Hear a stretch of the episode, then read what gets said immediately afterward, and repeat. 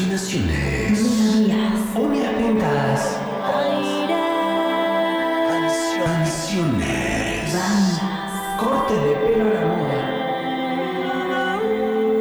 poetry, lyrics, Power Rangers, Heiser, Björn Fortboom. Y el Fortboom. Y está la columna de Heiser en Infernet parecido.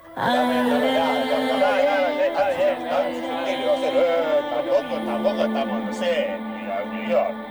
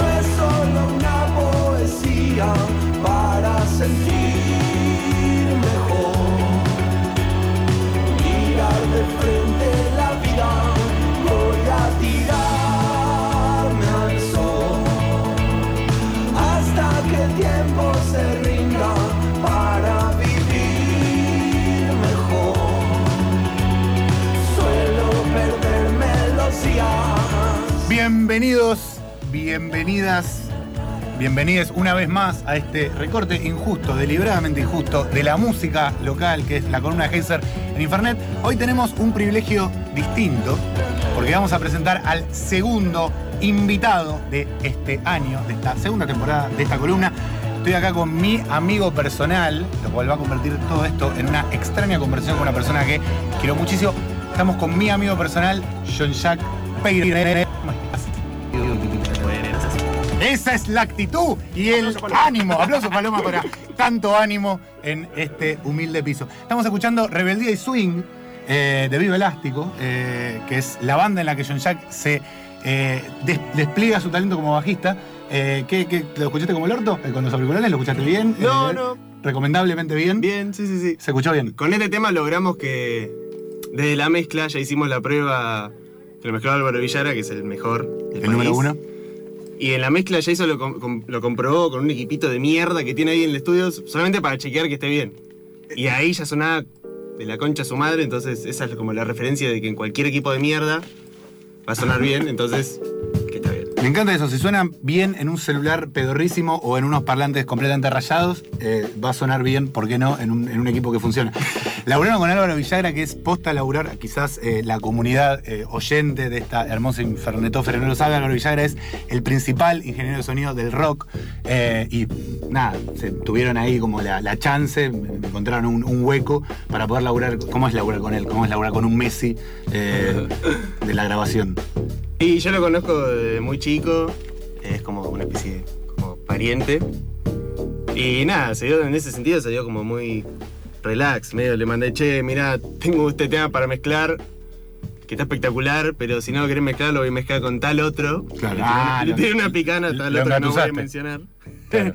Me dijo, no, ese le rompo el ojete con el- mi mesa, tráemelo. Era una era como era casi que cotejando canchas, como Sí, diciendo, sí, sí, eh, mira, esa cancha está embarrada, esa cancha tiene el pasto demasiado largo. Acá te- bien, y Acá le hacemos bien. Y nada, se copó y se lo mandé todo.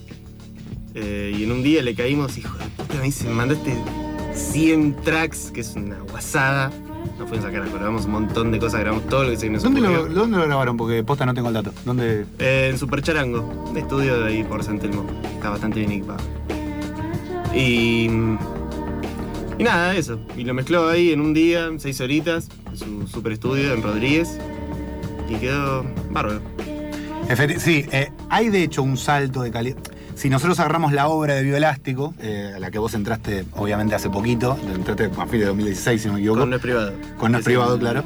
Último disco. hay una ligera evolución entre el primero y el segundo disco y hay un salto de calidad sonoro muy zarpado entre el segundo y el tercero. O sea, de, de- de Agua, Sal y Fiebre a No es Privado hay de repente una calidad musical, no, no, no en cuanto a las composiciones, por supuesto, en cuanto al sonido, porque habían laburado con, eh, ayúdame con, ¿cómo se llamaba? El productor Con este? emisor. Con emisor. Leo Ramela, que es un productor eh, muy experimental y muy con un vuelo artístico muy copado.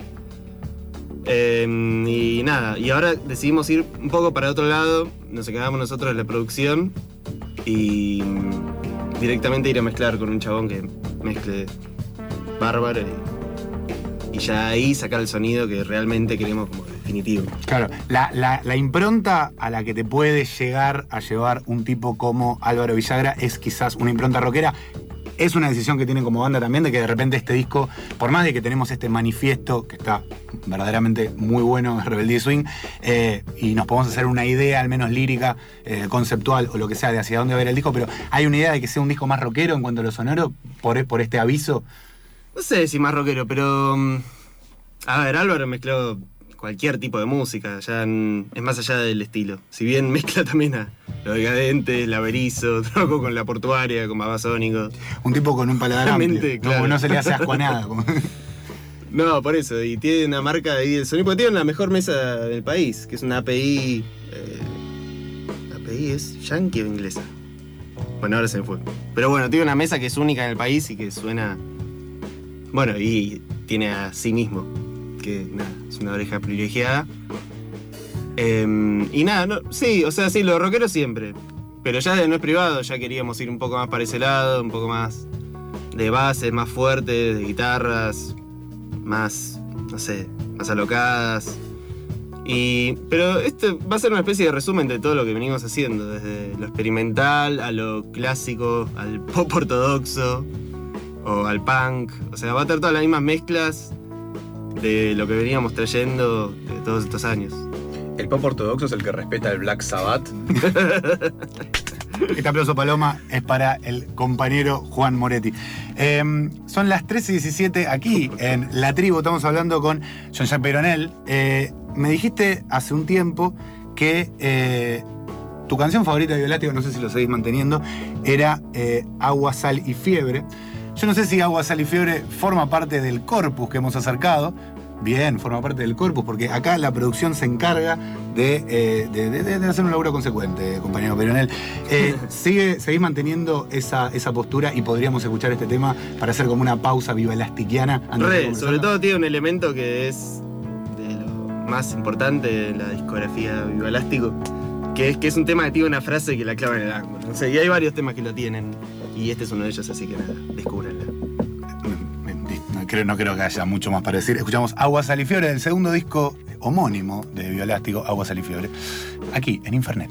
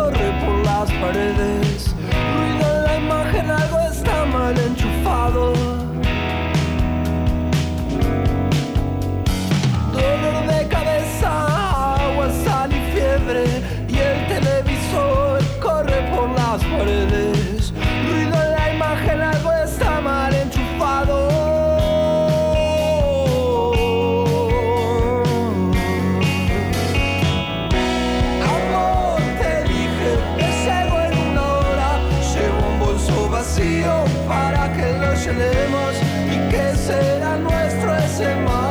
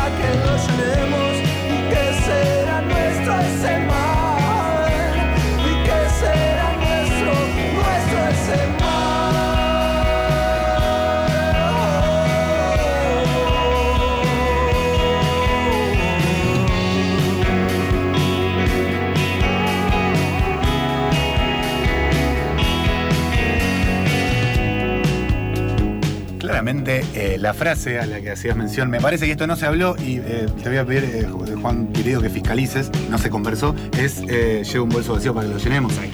Es verdaderamente una frase de Linda, igual me lo habías dicho, pues yo me acuerdo de lo que conversamos. Bueno, yo, yo me acuerdo.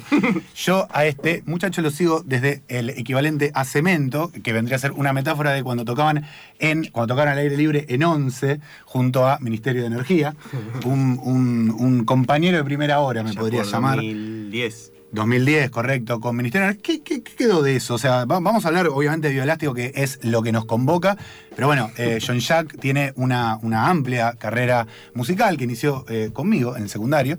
Eh, obviamente él lo tiene, lo va a tener olvidado en un arcón de su memoria, pero bueno, pero sucedió. La banda se llamaba eh, Sindicato de Vidrieros. Era una banda de rock and roll. Ah, estaban, estaban como, además eran precursores del nombre de banda, banda de la Plata. Que O el nos- género banda de la. Plata. Nosotros, nosotros queríamos ser, queríamos ser el indie platense, eh, todavía era demasiado temprano, la vanguardia siempre llega demasiado temprano. Eh, bueno, después de eso hizo bueno, su primera banda en serio, que fue Ministerio de Energía. Eh, también tenés una faceta en el rock, eh, la podemos conversar también. Me interesa más, eh, al menos en esta noble columna, tu faceta en lo que mal y pronto podemos llamar el mundo indie. ¿Qué quedó de Ministerio de Energía? ¿Qué aprendiste? ¿Qué sentís que llevas también a Viva en esa, en esa transición? Y quedaron dos discos, básicamente. O sea, la, experiencia de en- realizar dos discos, que no es menor. En Spotify, lo pueden escuchar. Y es una banda que sí, que formé desde el inicio y que medio que estuve a cargo de la producción, bastante metido. Y un poco eso quería llevar a, a también, todo ese conocimiento de, de arreglo y armado de canción para explotarla al máximo, como siento que lo logramos en este último tema, Rebeldía y Swing, que fue es un laburo en conjunto, sin productor, o sea, sin mediador artístico, por así decirlo. Eh, entonces fue eso, como un laburo muy minucioso de estar en todos los detalles, ¿viste? No, este arreglo de tonos va a ser así, este teclado va acá, esto acá no va, esta guitarra vuela, acá metemos esta guitarra, acá ¿qué hacemos? No sé, nos metemos en el estudio una hora y lo resolvemos, y se resuelve. Así que, nada, eso me dio como aprender el proceso de, de grabar, producir, arreglar y nada, y llevarlo todo a su máxima expresión. Eh, vos decís, eh, sin mediación de un, de un productor, eh, ¿cuál es la diferencia cuando el productor está dentro de la banda? En realidad, porque por, por- por lo, que, por lo que te he seguido mientras, mientras trabajabas con tus proyectos, eh, vos también ejercías esa labor de productor. Quizás el ministerio estaba un poquito más dividida también, junto con Javi, si no me equivoco, Javier Silfer, ¿no es cierto? O quizás vos Sí, estabas más al no, mando. siempre es, es como una colaboración, no es que. Yo nunca me pongo en plan, no, acá el jefe es tal o cual, lo soy yo, es. En pedo, es toda una colaboración que se hace en conjunto. Y si hay un productor, también es en conjunto, no es que el productor es tipo, oh, dictadura. A veces lo es. Sobre todo en el caso de que la cosa no funciona y que la banda no, no, no aparece, digamos. Ahí sí, hay un productor se tiene que poner en modo dictador, porque si no, no pasa nada. Es como Pero- Caruso Lombardi que te, que te- que te salve el descenso. Claro, el productor Ah. es Caruso Lombardi. Como mi gran amigo Tuta Torres. El tutador, le mandamos un, un gran abrazo. Ha salvado discos Ah, del colapso. eh, se lo reconocemos y se lo.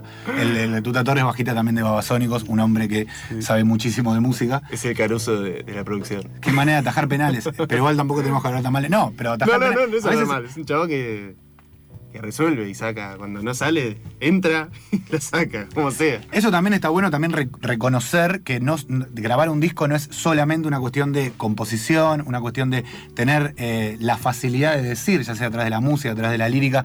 Eh, realmente hay elementos que forman parte de un ensamble que encontrarlo puede ser un verdadero desafío. Y hablar, la no composición es la fase 1. Y es una fase que también muy a menudo se reformula el proceso, digamos, no sé, la letra o la melo. También suelen eh, modificarse hasta que llegas al punto que querés. Pero nada, cuestión que un productor tiene que ser eso, como un guía eh, artístico y también, también un poco de mediador. Esto es más de, fútbol, pero también lo tiene que ser medio que mediar como entre las personalidades de la banda, etcétera, etcétera. Y entre los delirios también de. Igual justo ustedes creo que tienen. Y, y- por eso se puede realizar este, este esta. esta est- o sea, puedes usar esta dialéctica de nosotros somos nuestros productores, pero también somos los artistas. Pero a veces el productor tiene que eh, eh, mediar entre los delirios de un poeta que haya dentro de la banda, que podría ser, por ejemplo, un Ale Schuster, Sí, sí, y eh, lo que verdaderamente se puede realizar. Es muy interesante lo que cuenta, cuenta George Emerick, se llama, el, de- el productor de los Beatles, Sí. que nada, que de repente tenía que traducir la voluntad de ver un color a un sonido y que en el camino terminaron encontrando el reverb y otros inventos bastante fundamentales para, para la grabación de hoy en día. Sí, el otro día me habían contado una historia del tema Revolution, que tiene la guitarra. Mm. Que básicamente eh, Lennon le pidió que le pudra todo un canal de la consola. Dijo, no, quiero más. Y le pudrió otro canal, no, quiero más. Y otro canal, y se le pudrió como cuatro canales para que llegue esa rotura extrema Ah, de que sea la casi un teclado. O sea, que no, Claro, me suena hiper recontra roto. Eh, y nada, sí, son cosas que hay que experimentar y hay que hacerlas sí o sí, no hay que guardárselas porque es parte del proceso, está buenísimo. Que lo te- se me ocurre muchísimas maneras de, de- de- de- de continuar con esta conversación. Aparte, respecto a la diferencia de grabar antaño y grabar hoy en día, que cada día que pasa hay un plugin nuevo, cada día que pasa tenés Sí. más posibilidades de Hay grabar. y- tecnología siempre. Y, y casi que se genera una Y cosa nuevos bastante. estudios y nueva gente, nuevos productores y nuevo. Todo eso se renueva. Por lo menos acá en Argentina constantemente. Siempre hay pibes nuevos que, y cosas nuevas que llegan. Bueno, qué loco. eh, justo me, quería acallar a mí mismo, pero no, me niego. Eh, no, qué interesante que ustedes, por ejemplo, con Ministerio de Energía, que era una banda que, verdaderamente estaba en, la búsqueda sonora, eh, tardaron dos años en producir y si hubieran tardado dos años más, hubieran encontrado nuevas cosas y realmente podría haber sido, entraron realmente en esta lógica de publicar una obra sin interrumpirla, eh, esto, idea de Paul Valéry, digo, ustedes podrían haber no publicado nunca, o sea, me acuerdo lo que cambiaron canciones como la que, la que ahora se llama Chernobyl, eh, que, en- su momento era una baladita, acá ha sonado mucho en esta noble columna. Mirá, qué bien. Sí, sí, sí, sí, ese, ese- ese canto eh, Sí, monstruoso. es un tema que ya estaba terminado. terminado y lo agarramos y lo rechopeamos y lo hicimos como un remix y invitamos a otro pibe a cantar. A recitar casi también, a cantar, Sí. pero también a hacer un recitado. A Nico Sarmiento, mi íntimo amigo. Y, y quedó así, una monstruosidad. Pero nada, obvio, sí, siempre hay que. A veces pasa eso cuando ya está repasado de rosca mal. Y querés encontrar la vuelta de la vuelta de la vuelta de la vuelta y agregarle la vuelta de, no sé, cualquier mierda más encima, que a veces queda buenísimo, a veces simplemente no hacía falta. Pero igual ahora estoy en otro momento que quiero como definir todo. Concretizar. digamos. Concretizar en cuanto antes se. No, cuanto antes se puede, en cuanto antes esté, digamos. Cuanto antes. Ah, ya lo tenemos, ahí está, ya está. Nada de estirarlo 100 mil años, pues nada. No tengo ganas de pasarme mi tiempo. de más en una canción, qué sé yo. No, es música, son tres mi- minutos de tu vida. Y también el vicio de la corrección te puede llevar posta a eso, al silencio, básicamente. A, listo, sí, no digo nada. que no Entonces, diga nada. La hora se interrumpe. No, eso nunca hay que permitirlo jamás. Un consejo del querido Jean-Jacques Peronel. Eh, sugiero que escuchemos eh, un, un tema que, bueno, es, casi, es casi una obviedad venir a pasarlo acá, que se llama La Radio. Eh, un tema que coi- coincidimos en que, en que nos gusta mucho. Sí, que ahora con Viva Elástico lo vamos a tocar de vuelta. Lo vamos a retomar. Uno que Ah. estaba en el cofre viejo, ahí juntando polvo, y ahora vuelve y lo vamos a reformular y va a sonar reservado. Es un tema aparte de los favoritos de, de- de muchísima gente, así que eh, banco mucho que lo, que lo vuelvan a tocar. Hace muchísimo tiempo que no lo tocan. Vamos a escucharlo un poquito y después vamos a tener que ir eh, eh, clausurando esta conversación. Se viene un chivo, porque tocan ahora en la, en la tangente, ¿no es cierto? Correcto. El 27, sábado 27 de abril, segundo turno en la tangente, que es ahí en Palermo. Manejemos entonces un poquito con este tema que volverá a ser tocado después de tanto tiempo. Escuchamos la radio de Vivo Elástico en Infernet.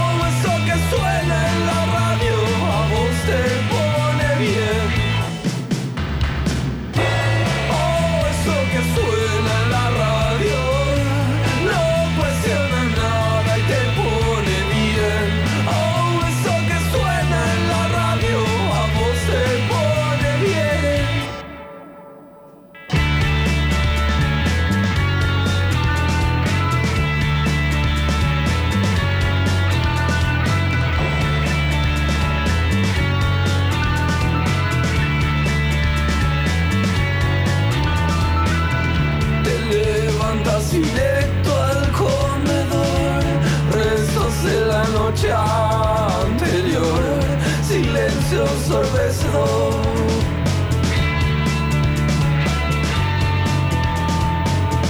Te levantas directo al comedor, restos en la noche anterior, silencio ensordecedor, y hay algo más.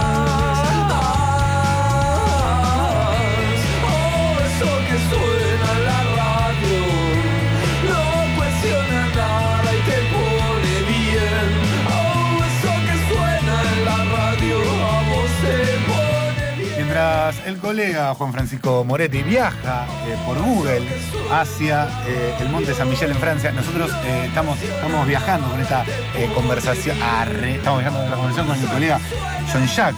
Eh, ¿Tenemos alguna idea de a qué se va a parecer el disco? Al menos eh, más allá de lo sonoro. En cuanto también un, poco hacia dónde sentís que evoluciona la poética de, de Ale o su poética, porque obviamente se convierte en algo compartido una vez que, que- que- que- que se trata de un grupo. ¿Tenés alguna idea de qué se viene, qué se Sí, perfila sí. en, Ya en tenemos horizonte? tres, cuatro, va, tres que ya están maqueteados. Bien, bien, bien, bien. El famoso demo, el famoso. Va, maqueteados, así nomás, tipo guitarra y una batería y una voz, y un bajo, lo que sea. Eh, y uno es más bien oscurito, más da un tempo. Para, para, para suicidarse un domingo eh, escuchando. Bien. Después hay otro, que, pero con un estribo re.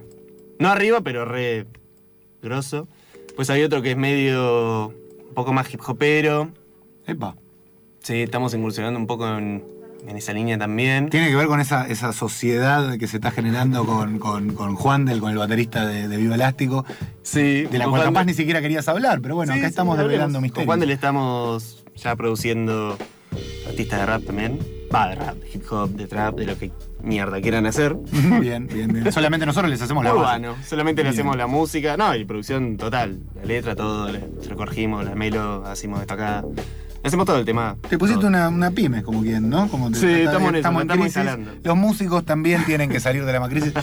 Lamentablemente nos estamos quedando sin tiempo. Eh, lo bueno es que se abren, eh, digamos, pequeñas ventanitas para conversar en el futuro. Ujú. Repetime qué día es la fecha eh, a la que obviamente voy a ir, eh, porque te quiero mucho, pero que la gente Claro que eh, sí, seguramente quiera saberlo. El sábado 27 de abril en La Tangente, segundo turno.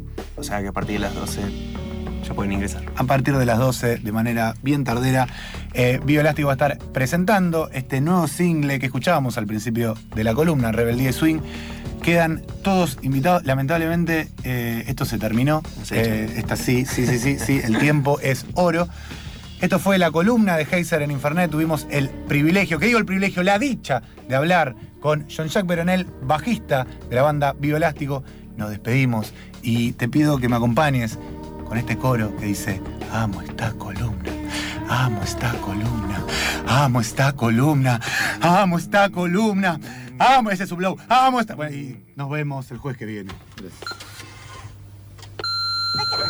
Ahora un cigarrillo normal para una noche perfecta. Infernet.